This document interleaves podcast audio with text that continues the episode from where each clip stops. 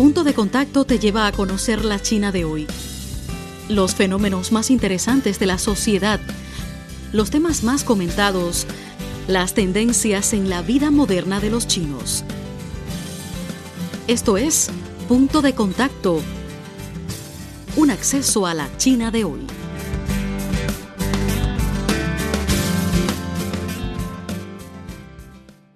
A continuación los invitamos a escuchar la reciente entrevista de Radio Internacional de China realizada al embajador de México en China, José Luis Bernal, en vísperas del foro de la Franja y la Ruta para la Cooperación Internacional. En entrevista con Radio Internacional de China, José Luis Bernal, quien acaba de asumir como embajador de México en el país asiático el pasado abril, expresó su punto de vista sobre la iniciativa de la Franja y la Ruta, analizó los intercambios y las cooperaciones bilaterales, destacando el papel importante de México en el comercio sino-latinoamericano. Al mismo tiempo comentó sobre la nueva normalidad de China y sus expectativas en una relación bilateral de ganar-ganar. Escuchemos la entrevista realizada por Verónica Changlu.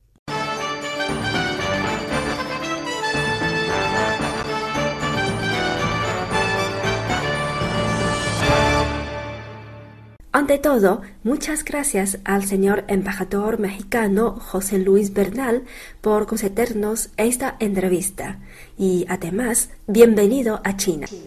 Muchas gracias, es un honor para mí poder dirigirme a todos sus escuchas por las diferentes redes, por los diferentes medios para poder transmitir un mensaje de amistad desde México y desde luego en mi gestión como nuevo embajador de México en este gran país. ¿Qué es su opinión sobre el próximo foro sobre la iniciativa de la franja y la ruta? En México estamos siguiendo con especial atención esta iniciativa. Es una, una gran iniciativa propuesta por el presidente Xi Jinping para incrementar los vínculos de infraestructura, de comercio, de producción, de cooperación de, desde China hacia el oeste, abarcando una gran región de integración. Estamos hablando de un proceso que se inicia, lleva ya tres años en formación, pero que seguramente va a tener un gran impacto a nivel regional y a nivel global. ¿Cuál es el punto que nosotros observamos? Creemos que esta iniciativa va a tener grandes impactos en la creación de cadenas de valor novedosas, en impulsar nuevas fuentes de competitividad, en dar lugar a nuevas fórmulas de cooperación, Seguramente tendrá también un impacto en la generación de nuevas instituciones internacionales y creemos que el impacto a nivel regional será no solamente sentido en la zona que abarca la iniciativa, sino que tendrá impacto también en otras regiones del mundo en donde estamos buscando elevar permanentemente nuestras fuentes de competitividad.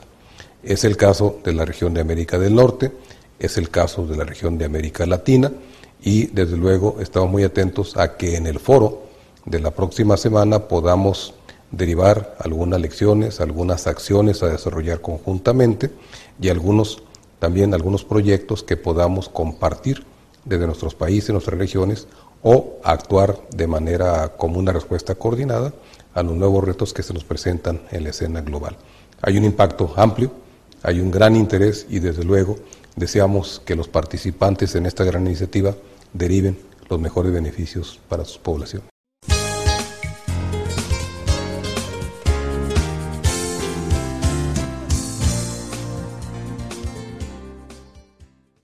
Hace 45 años, China estableció relaciones diplomáticas con México y durante estos 45 años ambos países se han convertido en socios de beneficio mutuo y de ganar-ganar.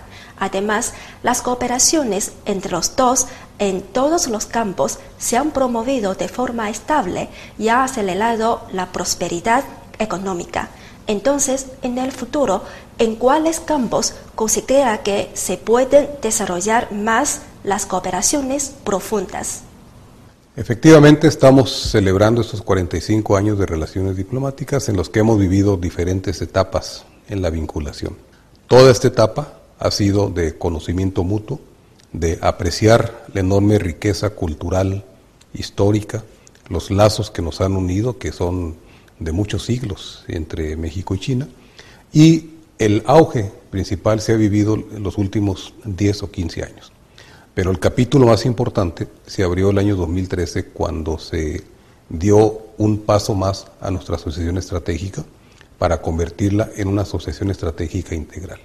Las bases de la nueva asociación son tres, básicamente, se dividen en varios capítulos, pero la primera gran base es el diálogo político eh, permanente que se ha incrementado con ya seis encuentros entre nuestros presidentes, lo que da una constancia de la intensidad y la altura eh, de que privilegiamos en este diálogo político.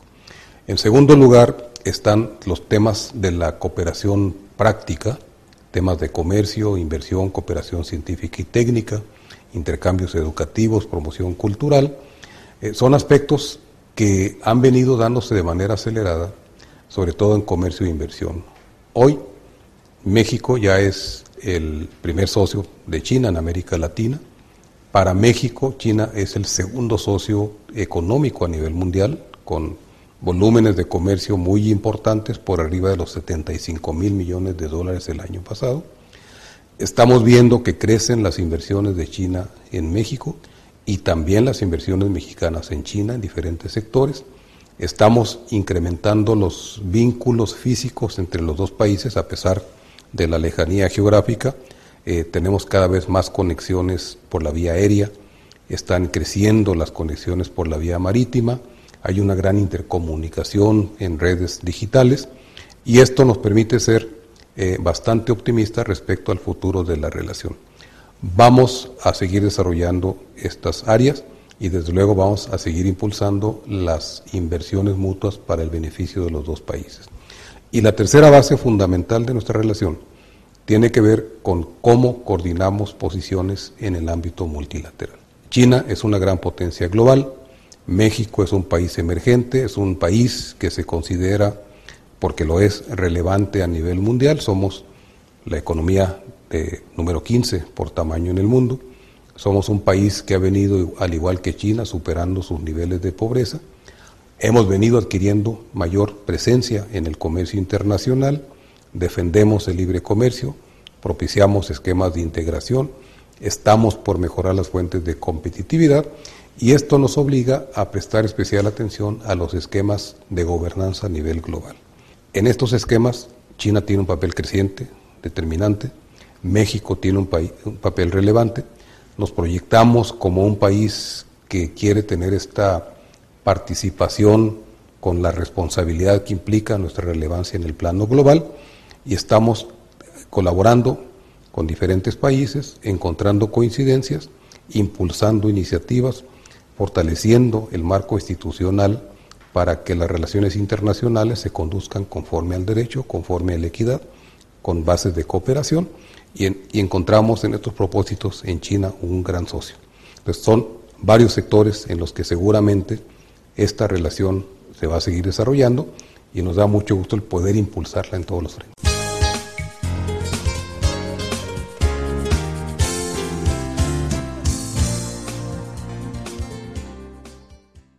Por otra parte, durante estos 45 años, los intercambios culturales entre ambos países se han profundizado incesantemente.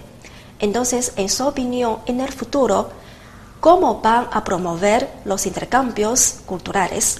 La mayor promoción cultural viene del conocimiento, en primer lugar, y del acercamiento entre los pueblos.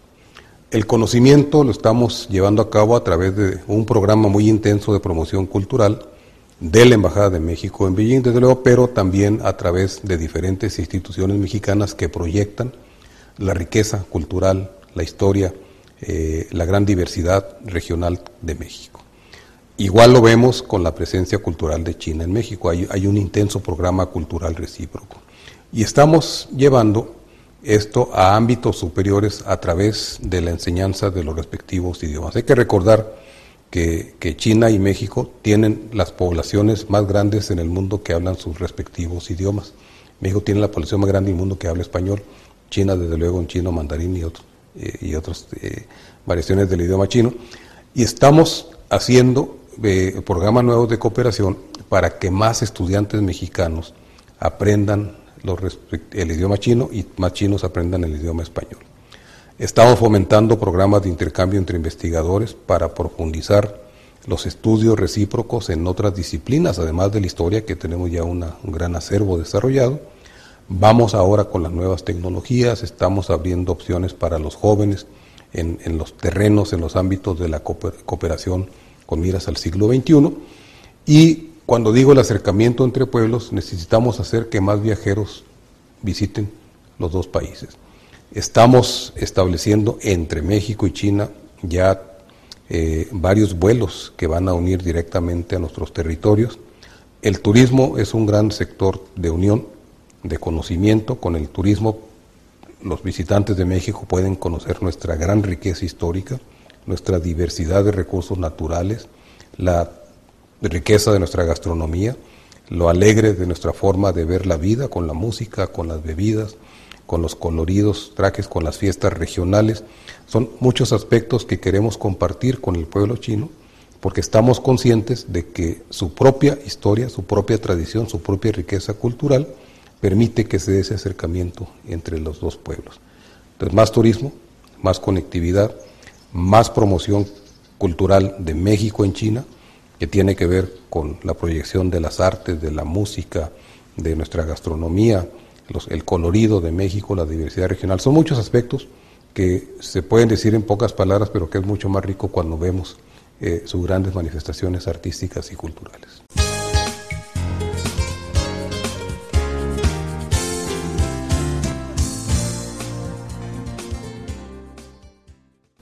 China es un socio comercial muy importante para América Latina.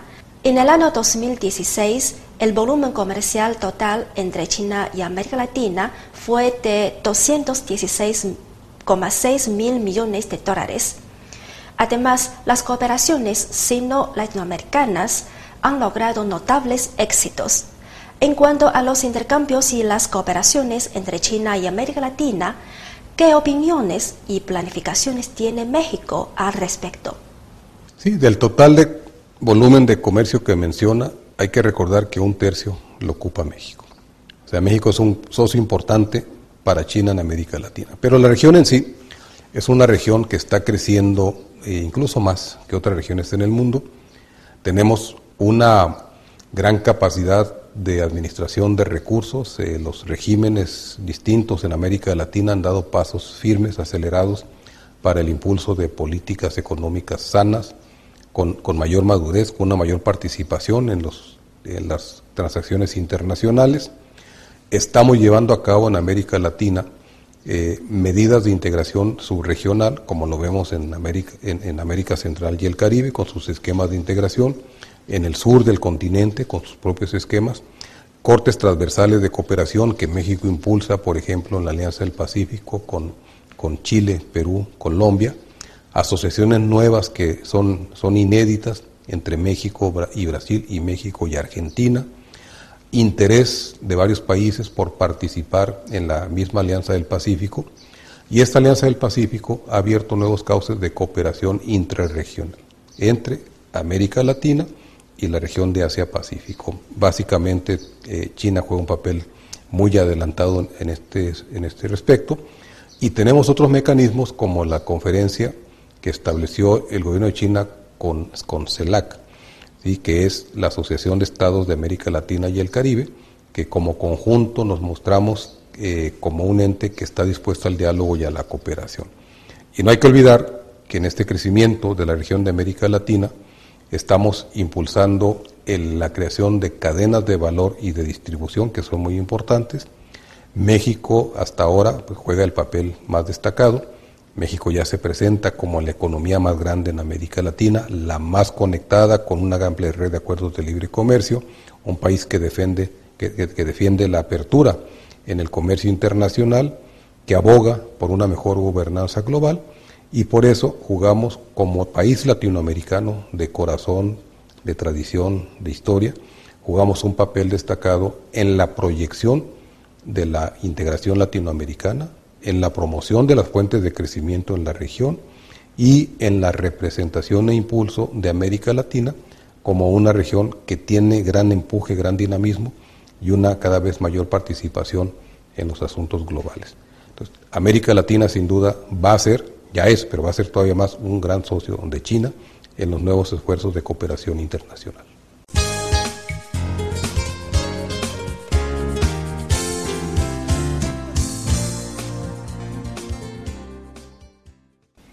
El desarrollo es una prioridad y la preocupación principal del país.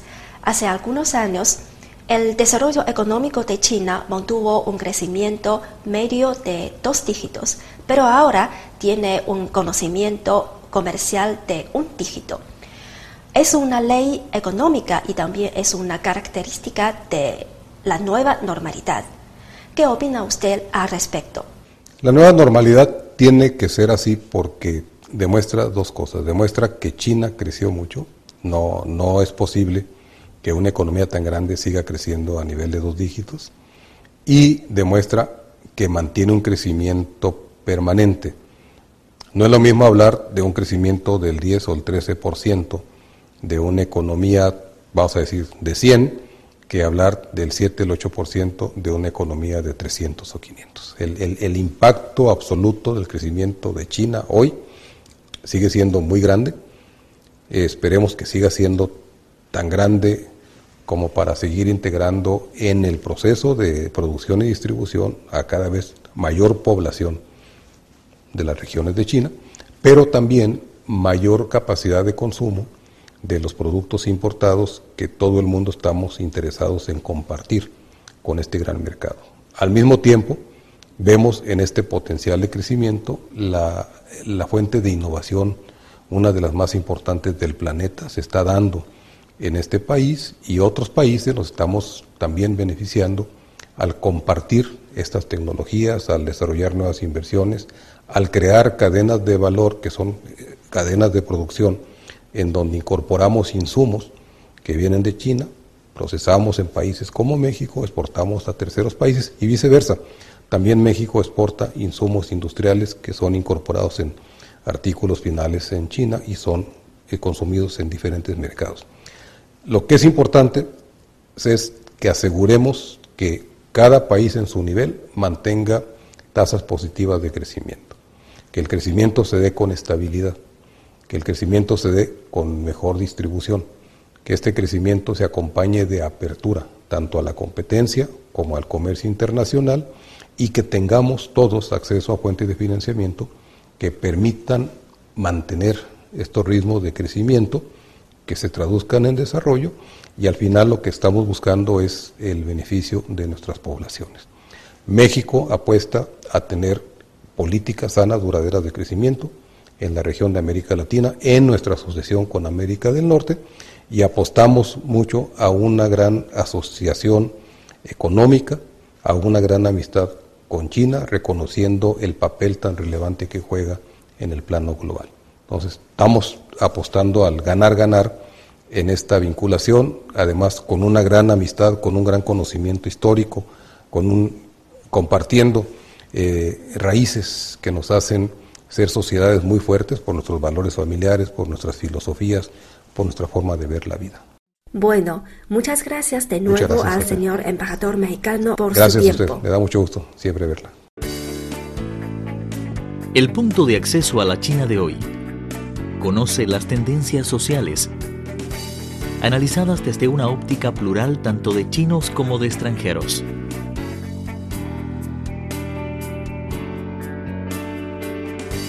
Una mirada a la sociedad china moderna en punto de contacto. Un encuentro maravilloso con el gigante asiático.